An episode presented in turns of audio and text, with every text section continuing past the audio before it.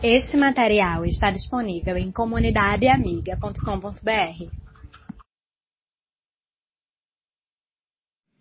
Hebreus capítulo 11, versículo 1. Epístola aos Hebreus, discutida no meio erudito sobre quem escreveu. Eu posso não estar certo, mas eu creio que foi o apóstolo Paulo que escreveu a epístola aos, aos Hebreus, isso é discutido, existem muitas outras vertentes. Capítulo 11, versículo 1, que diz o seguinte: Ora, a fé é a certeza das coisas que se esperam e convicção de fatos que se não vê. A fé é a certeza das coisas que se esperam e convicção de fatos que se não vê. Vamos orar. Senhor, essa tua palavra, ela é viva, ela é verdade. Tem misericórdia. Concede-nos a graça de podermos compreender aquilo que o teu Espírito Santo quer falar aos nossos corações essa noite, Pai. Nós clamamos pedindo mais graça, iluminação e que o Senhor use-nos para o louvor da tua glória. Em nome de Jesus. Amém. Queridos irmãos e irmãs, nós vivemos um momento singular na vida da história da humanidade. Um momento onde nós somos direcionados a vivermos tão somente por aquilo que nós conseguimos enxergar. Existe um estudioso, um filósofo, pensador francês chamado Regis Debray. E ele tem uma teoria que ele diz que a história da humanidade se divide em três fases. Segundo Debré, até o século XVI, a sociedade, as pessoas, elas eram orientadas pela logos esfera, logos do grego palavra. Ou seja, as pessoas eram orientadas por pessoas que falavam em nome de Deus e com a autoridade de Deus. Isso inclui Moisés, os profetas, Cristo e Mohammed, que nós chamamos brasileiramente de Maomé. Mas segundo Debré, a partir do século XVI, a humanidade experimentou uma transição da logosfera para a grafosfera, grafo de grafia.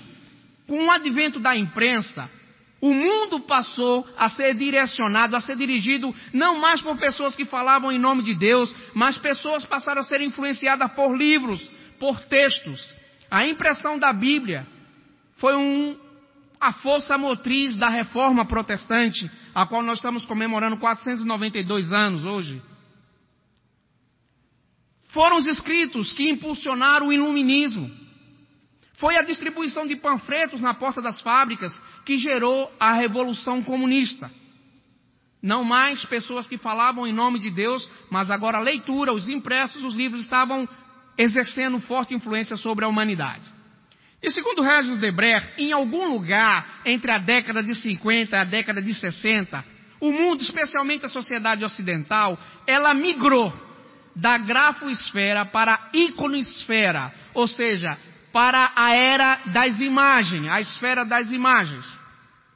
Uma criança, ela não precisa ser alfabetizada ou saber ler para identificar um local que vende fast food com batata frita. Ela não precisa saber ler, nem muito menos saber falar inglês, para saber que onde tem um M amarelo bem grande, tem uma McDonald's e papai e mamãe pode comprar batatinha e sanduíche para ela lá. Por quê? Porque eles têm um símbolo e um símbolo se vê.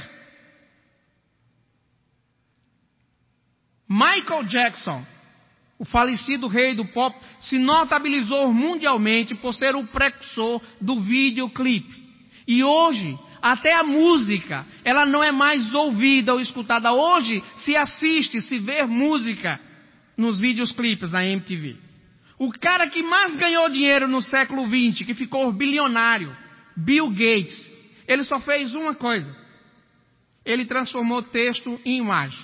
Ele transformou comandos de DOS em ícones, em imagens. Ele criou o Windows. E o que é o Windows? É a transformação da linguagem escrita na linguagem visual. Pronto. Ficou bilionário. E mesmo que a Sprite algum tempo atrás, veiculou, é, veiculou um comercial que dizia que imagem não é fundamental. Hoje se diz que quem não tem imagem fale, vai à bancarrota, não convence, não influencia ninguém. Talvez sejam por isso que a nossa geração é tão desprovida de ideais, de mártires, de causas. Porque os únicos mártires e heróis que existem são esses que são fabricados pela mídia, como Lady Di, como Jackson e outros que a mídia tem imortalizado. Talvez seja por isso que a igreja tem tanta dificuldade em cumprir a missio dei, porque você pode dizer amém para esse versículo que nós acabamos de ler, que diz que a fé é a certeza das coisas que se esperam, convicção de fatos que se não veem. No versículo 10 do mesmo livro de Hebreus, como está no boletim, ele vai afirmar a partir do versículo 35 que o justo viverá por fé e nós somos justificados, mas amanhã quando você sair de casa, tem uma mídia televisiva, radiofônica, a internet que vai ditar toda uma regra, todo um costume, todo um valor que dificilmente você vai deixar de ser influenciado por ela, porque quem tem imagem tem tudo. E eu gostaria de deixar claro que o nosso problema não é de imagem. Você não precisa ter um blog, você não precisa ter um tweet, você não precisa ter um site, porque nós somos criados à imagem e à semelhança de Deus. E mesmo que o pecado tenha maculado essa imagem, em Cristo Jesus ela é restaurada. Amém?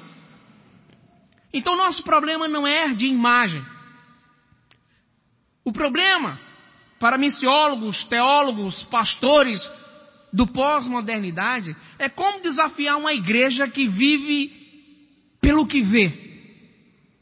Como desafiar uma geração que confunde fé com força do pensamento positivo. Você tem que mentalizar. Não me interpretem mal. Eu estou citando alguns pregadores televisivos. Eu não creio nisso. Dizem eles: primeiro acontece aqui. Mentalize, repita três vezes e depois vai ser assim. Tome posse, apropie-se e a coisa vai acontecer. Eu essa semana falei para uma irmã de uma determinada igreja que falava e discutia comigo sobre isso. Eu falei para ela o seguinte: então, quando a senhora chegar em casa hoje, olhe para o seu marido que está já acima do peso, careca e que costuma babar no travesseiro e diga para ele: eu mentalizo, vou orar agora, eu tomo posse. Você vai ficar parecido com Brad Pitt. Repita isso três vezes, depois abra o olho para ver o que, é que aconteceu. Agora tome cuidado, porque ele pode querer fazer a mesma oração, querendo que a senhora vire a Sharon. Como desafiar uma igreja? Eu voltei da Arábia Saudita dia 7 de setembro e eu fui com a família aqui ah, para Porto de Galinha, ficar alguns dias na praia. E à noite eu resolvi ligar a televisão. Eu quase tive um infarto. Porque tem alguns pregadores na televisão, eu confesso, eu não sei o que é que eles estão fazendo na televisão. Eles estão fazendo alguma coisa que eu não sei o que é. Mas o cara disse que ia ensinar a igreja a orar. E abriu lá nos evangelhos parábola do filho pródigo. Isso é mal de pregador. Todo pregador, quando vê outro pregador abrir o texto, ele que já pregou, já ensinou, então ele já começa a formular os pontos e tal. E ele abriu na parábola do filho pródigo e disse assim: Vou ensinar a igreja a orar. Eu dei glória a Deus. Porque é uma coisa difícil ensinar a igreja a orar. E ele abriu no texto do filho próprio, na minha cabeça eu já pensei, oração de confissão, Pai, pequei contra os céus e a terra, contra ti somente, que nada. Ele disse, quando você for orar, não tem esse negócio de faça-se a sua vontade, não. Eu vou ensinar vocês a orar. Quando vocês forem orar, chegue na cara de Deus, meta o dedão na cara dele assim e diga, Pai, me dá o que é meu. Eu quase infartei, Sérgio. Já pensou? Onde foi que Jesus já ensinou a orar desse jeito? E ele insistia lá. Porque o difícil é você desafiar essa geração, uma geração que diz assim: eu não sou dono do mundo, mas eu sou filho do dono. E que esperneia e que faz birra. Você já viu filho mal criado? Filho mal criado, ele vai para o shopping, vai para o supermercado da vida com o pai, com a mãe, e ele pede uma coisa. Se você não tiver dinheiro para dar, ou se você não achar que aquilo é bom para ele, ele faz birra, ele dá bico na canela para você passar vergonha. Então tem gente que, que pensa que pode fazer Deus passar vergonha, porque esse pregador televisivo insistia, e você insista com ele, e se ele demorar, bota o dedo na cara dele e diga assim: se eu tivesse pedido para o inimigo, ele já tinha me dado. Isso é de uma blasfêmia tão grande que eu não consigo adjetivar, irmãos. Pensar que fé é, é a alavanca que move o coração de Deus. Isso é de uma heresia tão grande que fica difícil formular adjetivos. Sabe por quê? Porque dá ideia de um Deus que não ama, de um Deus que está inerte que se você não jejuar, que se você não orar, que se você não acordar de madrugada e for orar, ele não vai fazer, ele não vai abençoar, ele não vai curar. Eu fico imaginando uma mãe com um filho pequeno no hospital do câncer lá, clamando, e Deus olhando assim, tá pouca fé. Não vou responder, quero mais fé, mais fé. Isso é Deus, não Deus da Bíblia, não Deus que eu creio. A fé não é a alavanca que move o, o coração de Deus, porque Deus é amor. E Deus faz milagre mesmo quando não há fé nenhuma para fazer milagres. E esse texto de Hebreus, ele é desafiador. Porque quando você começa a ler sobre o que nós chamamos de heróis da fé, galerias dos heróis da fé, eu não quero me ater à questão da fé em si, mas é, a essas coisas que se esperam e as convicções de fatos que se não veem. Como desafiar a igreja pós-moderna que vive tanto pelo que vê, mesmo que a Bíblia diz que nós somos chamados a andar segundo aquilo que nós cremos e não segundo aquilo que nós vemos? Eu acredito que uma das coisas que nos ajuda é se nós resgatarmos a nossa identidade de peregrinos. Essa é uma palavra que vai se repetir muito no capítulo 11 de Hebreus. Identidade de peregrinos. Eu e você não pertencemos a essa terra, a esse mundo. Eu e você estamos aqui de passagem. Charles Stermans, pensador e teólogo cristão, ele afirma: nada do que nós tocamos é eterno. Seu carro não vai viver para sempre. Sua casa não vai viver para sempre. Seu trabalho não vai viver para sempre. Seus bens materiais não vai viver para sempre. A única pessoa que vai viver para sempre é aquele que entregou a vida para Jesus, porque a Bíblia diz que Jesus nos dá eternidade.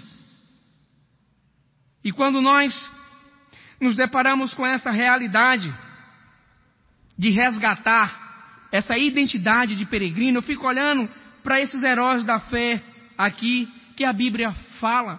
Eles não fazem o que fazem porque Deus prometeu restaurar o casamento.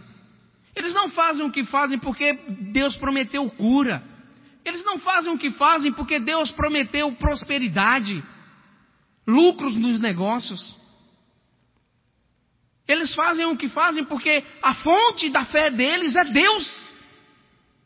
A origem da fé deles está no caráter de Deus. Deus é bom.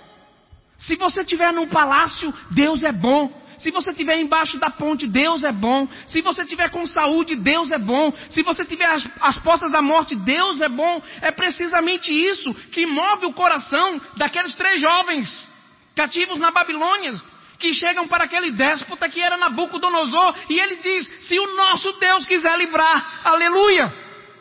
Se ele não quiser livrar, aleluias. Nós só adoramos a Deus Se Deus quiser te curar, amém. Se Deus quiser que você morra e que a sua enfermidade glorifique a Ele, amém. Se Deus quiser que você seja próspero, amém. Se Deus quiser que você viva ali, na conta, amém também. E daí que é difícil a gente entender essa postura, nós discípulos do pós-modernidade, porque o que move o coração não são as benesses do reino, mas é o Deus autor do próprio reino. Meu querido, e querida, se fosse provado, não é possível isso. Isso é uma hipótese, é uma hipérbole, é um exagero. Se fosse provado que não tem inferno, quantos de nós estaríamos aqui no próximo domingo? Quantos de nós continuaríamos vindo à igreja, lendo a Bíblia, orando, evangelizando, procurando viver segundo os valores do reino de Deus?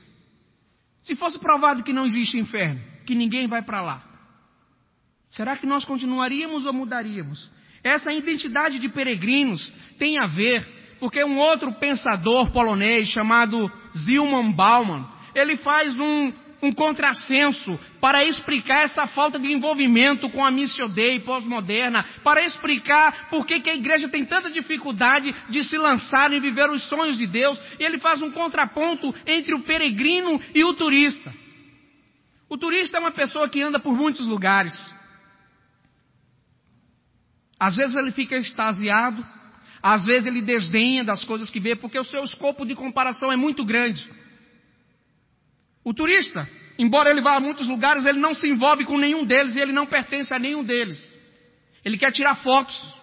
Quando ele volta para casa, ele tem foto para descarregar, cartão postais, souvenirs, experiência de viagem. O peregrino, ele passa se relacionando, se envolvendo, aprendendo e ensinando. O turista é ávido por entretenimento. Ele vive a busca de entretenimento. Ele não quer repetir o mesmo local nem o mesmo evento.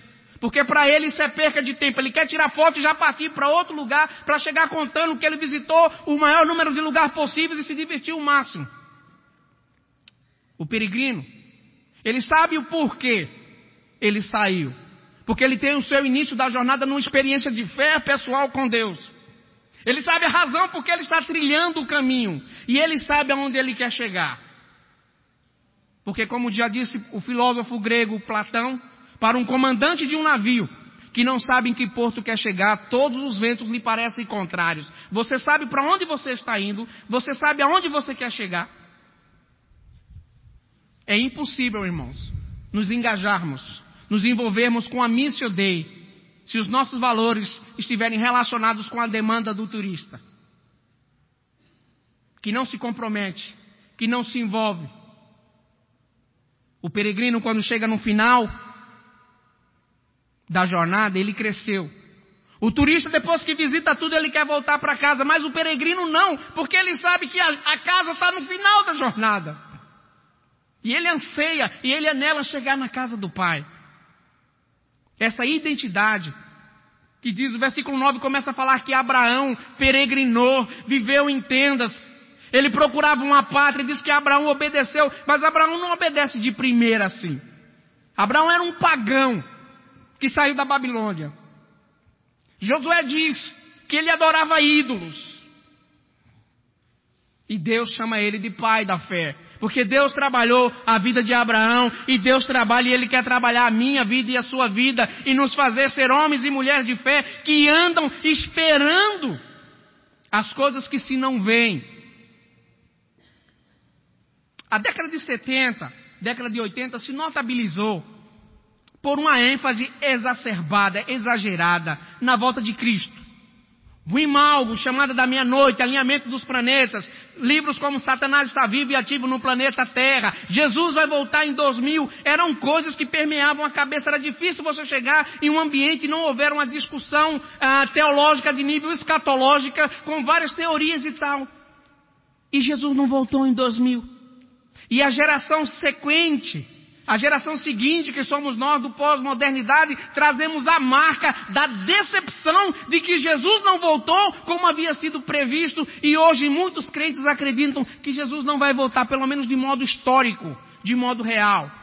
Alguns dizem que isso foi uma má interpretação dos discípulos. Ele irá voltar, mas não de modo real, histórico, como se pensam. De modo que o que se quer hoje é se dar bem aqui e agora. O que se quer hoje é, são as benesses do reino. O que se quer hoje é promoção, é fama, é glória. E você não está muito preocupado com as coisas do povir, porque o povir está longe demais para vir. E você quer aqui e agora no instantâneo.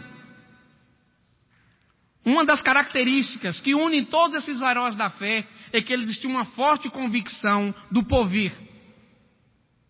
E o capítulo termina que eles morreram sem verem as promessas, porque Deus tinha coisas excelentes, melhores para mim e para você. A identidade de peregrino apontam para pessoas que estão vivendo aqui, mas que sabem que estão de passagem. Que não pertencem a esse mundo. Que têm uma identidade de cidadãos dos céus, que vão habitar a nova Jerusalém.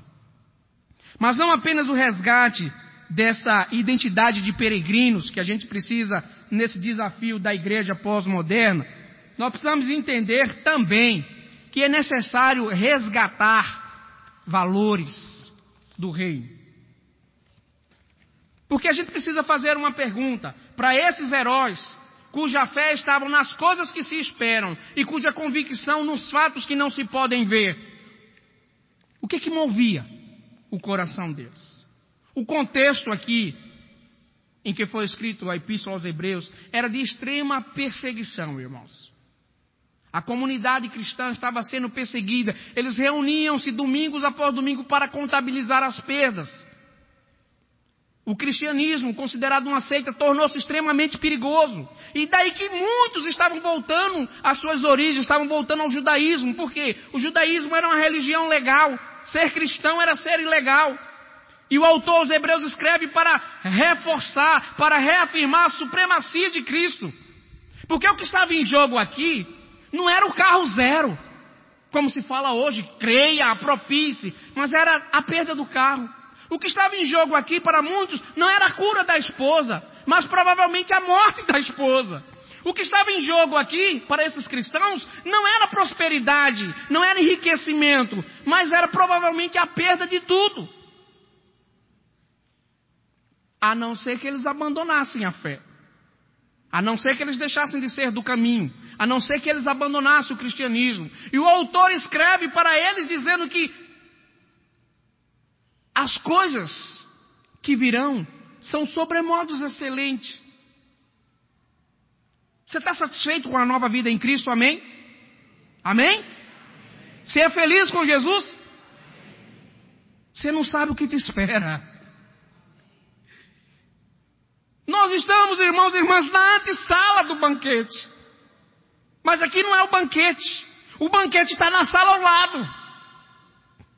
Tem gente se empanturrando de quindim, bolinho de bacalhau, brigadeiro, delícia de uva, surpresa de abacaxi, rocambole. Para de encher os bolsos, porque a Bíblia diz que nem olhos viram, nem ouvidos ouviram, nem jamais penetrou em coração humano o que Deus tem preparado para aquele que o ama. O banquete está na sala ao lado. Se você está achando bom, você não sabe o que te espera. O profeta Isaías, ele fala com propriedade da cidade do Povir.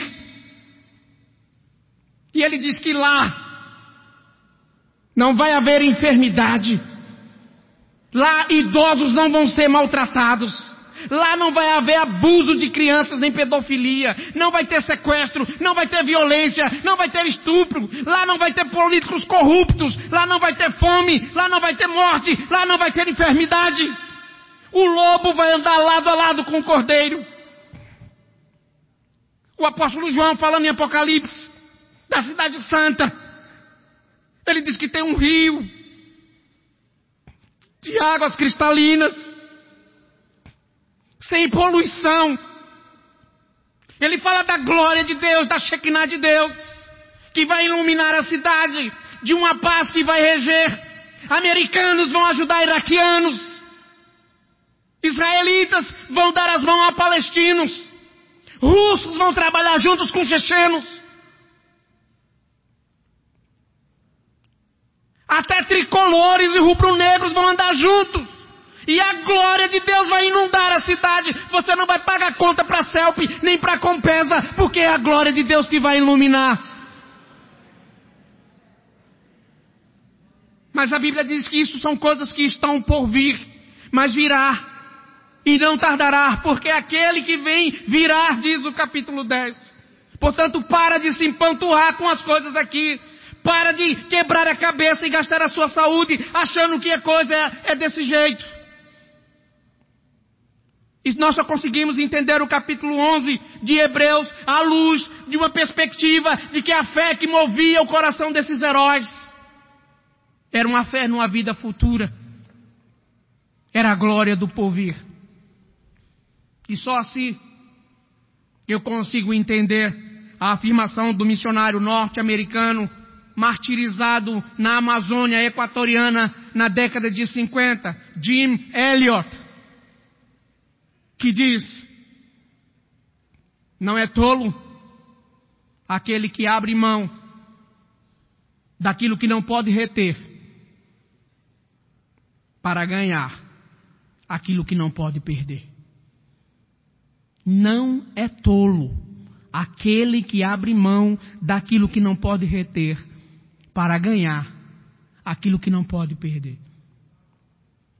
Você que não se envolve com a Missio Dei, com os trabalhos do reino, com os valores do reino, com as atividades do reino. Eu vou dizer uma coisa para você que eu mesmo tenho aprendido. É tolice achar que nós somos senhores e senhoras de coisas que não são. Não vale a pena. Você não pode garantir o seu emprego a despeito de toda a sua competência. Você não pode garantir quantos anos você vai viver e conviver ao lado da pessoa amada. Você não pode garantir que os filhos, para quem você está se matando de trabalhar e muitas vezes negligenciando o reino de Deus, vai desfrutar do fruto do seu penoso trabalho. A qualquer momento Deus pode agir e intervir e eu e você não podemos fazer absolutamente nada. Eu estou pregando, eu estou falando isso aqui para vocês. E amanhã eu posso simplesmente não existir e você ser convidado para ir a um culto fúnebre. Porque nem eu nem você temos garantia nenhuma. Mas a gente insiste em lutar com Deus. Ah, é por causa da esposa, é por causa do esposo, é por causa do filho, é por causa de um lugar ao sol. Vou dizer para você que é pai e mãe que está aqui. Deus tem me dado a oportunidade de conviver com pessoas muito ricas. Gente que tem muito dinheiro e conhecer alguns filhos deles. A despeito de todo o dinheiro, eles não são felizes. Então essa coisa de que tem que se matar de trabalhar e tal, porque meu filho vai ter o que eu não tive, porque vai e você se envolve nisso e você não tem tempo nem para você, nem para Deus, nem para a obra de Deus, eu vou dizer uma coisa para você, não vale a pena. Primeiro, você não tem garantia nenhuma de que eles vão desfrutar disso. E com isso eu não estou querendo dizer que você não deve trabalhar, nem planejar, nem investir no futuro, nem procurar. Não é isso que eu estou dizendo. O que eu estou dizendo é que você não pode priorizar. Eu estou dizendo que isso que está escrito aqui em cima, que Deus colocou na mente, no coração da liderança da igreja, tem que ser algo real e palpável. Deus em primeiro lugar. Não pode ser blá blá blá blá blá blá blá blá blá. Não apenas o resgate de uma identidade de peregrinos, mas o resgate desses valores, de saber que o porvir é real. Teologicamente, nós costumamos dizer que nós vivemos o já e ainda não, porque nós já entramos no reino, mas não vivemos toda a plenitude do reino. Já estamos nele. Uma das características do peregrino é que quando eles passam, eles vão deixando o perfume, as marcas, o cheiro do reino, por onde eles vão. Aonde eles chegam, a sociedade muda, o mundo muda, se transforma, porque eles são agentes do reino. E essa convicção de vida após a morte, muito tempo foi acusada de alienação, porque dizia-se que os crentes que acreditavam nisso não se envolviam, não se enganjavam com a transformação do presente, mas isso não é verdade, porque a teologia do porvir, ela nos transforma para sermos no presente exatamente aquilo que Deus quer que nós sejamos. Ela não é alienante. Muito pelo contrário, ela nos chama a uma realidade de que, como agentes do reino, nós devemos implantar os valores do reino, a ética do reino, a moral do reino, e assim produzir e contribuir para um mundo melhor.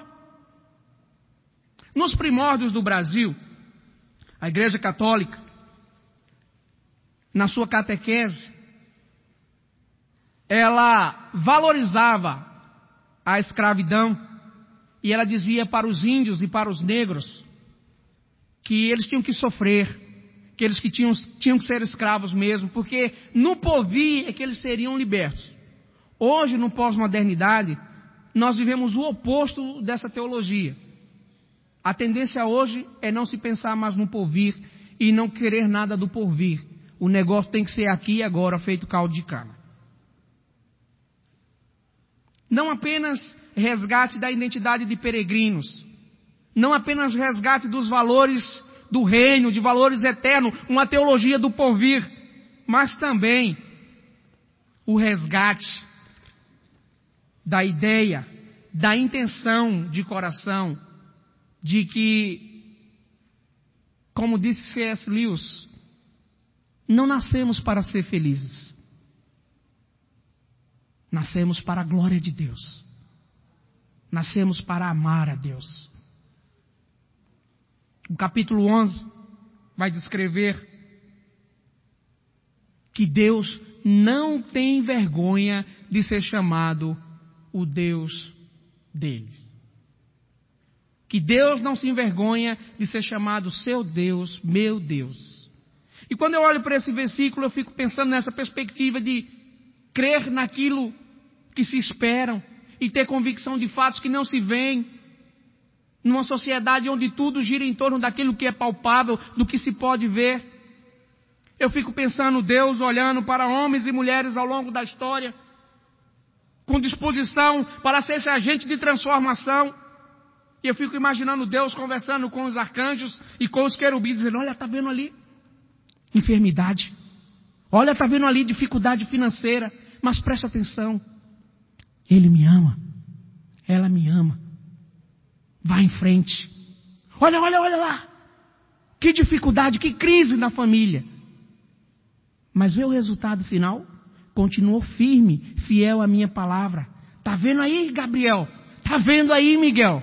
É meu servo, é minha serva. Fazer coisas que agrada o coração de Deus. Eu quero ser bem claro aqui para não ser mal interpretado, até porque nós estamos comemorando a reforma protestante. Eu creio de cabo a rabo, usando uma expressão bem coloquial, na doutrina da salvação. Nenhum de nós, nenhum ser humano na história da humanidade é capaz de fazer nada para mover o coração de Deus no sentido em relação à salvação. Somos incapazes, somos salvos pela graça, mediante a fé. Nada do que nós façamos é o suficiente para influenciar Deus no que diz respeito à salvação. Mas quando nós olhamos para a galeria dos heróis da fé, eu tenho que admitir que Deus, Ele tem uma relação afetuosa para com esses peregrinos.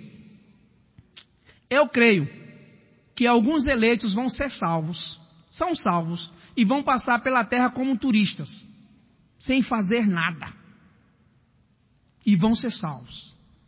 Mas eu creio que alguns eleitos passam por essa vida como peregrinos. E esses alegram o coração de Deus. Esses fazem Deus olhar e acenar positivamente. O filme Carruagens de Fogo, Oscar de melhor filme em 1981, retrata a história de dois jovens estudantes. Harold Abraham, estudante de Cambridge, judeu, um homem que tinha uma sede enorme por sucesso. E Eric Liddell, filho de missionários presbiterianos da China, estudante de Edimburgo. Ambos velocistas. Ambos sonhavam em representar o Reino Unido nas Olimpíadas de 1920 em Paris. Harold Abraham ganhou medalha de prata nos 4 por 100. Ficou em quarto lugar nos 1200. E a única medalha de ouro que conquistou foi na prova que ele deveria competir com Eric Liddell que se recusou a correr, porque era domingo, o dia do Senhor. Eu não vou entrar no mérito da questão de guardar o dia do Senhor, embora eu creia que ele seja bíblico. Eu não acredito que Eric precisasse deixar de correr por ser o dia do Senhor. Isso não impediria de guardar o dia do Senhor, mas ele fez isso por amor. ele deixou de correr uma modalidade para a qual ele era especialista, para a qual ele tinha 100% de chance de ser um medalhista. Não apenas medalha de ouro, mas de quebrar um recorde mundial. E Deus o honrou, esse peregrino. Porque dois dias depois, ele decide correr uma prova para o qual ele não tinha a menor aptidão nem habilidade. Uma prova para a qual ele deveria participar de duas eliminatórias no mesmo dia. Se vencesse, então estaria classificado para correr a final. E ele aceita. E ele vence as duas eliminatórias. E ele corre a prova. E ele é medalha de ouro. Recordista mundial. Com 47 minutos e 6 segundos. Porque Deus o honrou. E eu fico olhando para esses heróis da fé. Gente que a Bíblia diz que o mundo não era digno deles, mas gente, especialmente, que a Bíblia diz que Deus não se envergonhava de ser chamado seu Deus. Gente que sabe que está de passagem. Gente que tem valores mais elevados. Gente que sabe que existe não para ser feliz, mas para agradar a Deus, para adorar a Deus, para amar a Deus, e que se satisfaz em bem dizer e em glorificar o nome do Senhor, e que não se sente frustrado por ver a vontade de Deus sendo cumprida na sua vida, porque hoje em dia, sinceramente, irmãos, tem crente que acha que orar e dizer assim, seja feita a tua vontade, é algo terrível.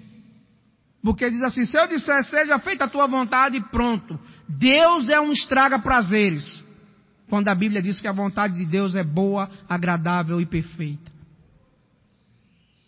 Viva uma vida cristã que aponte para uma fé, não que quer te levar a ser feliz, a se autorrealizar, mas viva uma vida cristã cujo objetivo aponte alegrar o coração de Deus, satisfazer-se com a vontade de Deus, saber que aqui estamos de passagem, de que tudo que está ao nosso redor é efêmero, porque é passageiro, mas nós temos a vida eterna porque Deus colocou no nosso coração a vida eterna e em Cristo Jesus Ele nos tem dado a vida eterna. Viva uma vida cristã onde o cerne da sua preocupação não são as coisas corriqueiras do dia a dia, mas é saber que o seu Deus, olhando para você, ele não apenas acena positivamente, mas como ele diz, eu não tenho vergonha de ser seu Deus. Eu me satisfaço em saber que você está fazendo aquilo para o qual eu te criei.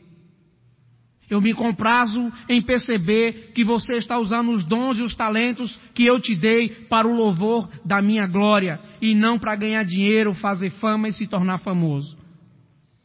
Eu aceno positivamente para você porque você entendeu a moral da questão. A vida que você tem não é sua. Precisamente por entender isso, Paulo afirma categoricamente: não vivo eu, mas Cristo vive em mim, e o viver que agora tenho na carne, vivo pela fé daquele que me amou e se entregou por mim. Fé não é a alavanca que move a mão de Deus. Fé não é filosofia do pensamento positivo gospel. Porque essa filosofia diz: acredite no seu potencial. Você tem algo de bom e grande dentro de você. A Bíblia diz que você está em débito com Deus e que não existe absolutamente nada que você faça se não receber pela fé a salvação que Ele, por sua infinita graça, oferece. E ela nos transforma em peregrinos agentes do Reino. Como desafiar uma geração que confunde fé com força do pensamento positivo, que vive apenas pelo que é tangível e palpável, identificando-nos como peregrino, resgatando uma teologia do porvir, de valores eternos, e resgatando uma conduta e uma postura cristã que está mais preocupada em alegrar o coração de Deus em se realizar, em fazer a vontade de Deus. E não entristecer o Espírito Santo, mas fazer Deus sorrir. Queria convidar você a fechar seus olhos, curvar a sua fronte. Queria convidar você a refletir sobre a fé que você afirma ter em Deus. Porque a fé bíblica baseia-se num caráter imutável de Deus. E ela aponta para a certeza de coisas que se esperam e para a convicção de fatos que se não vê. Vamos orar.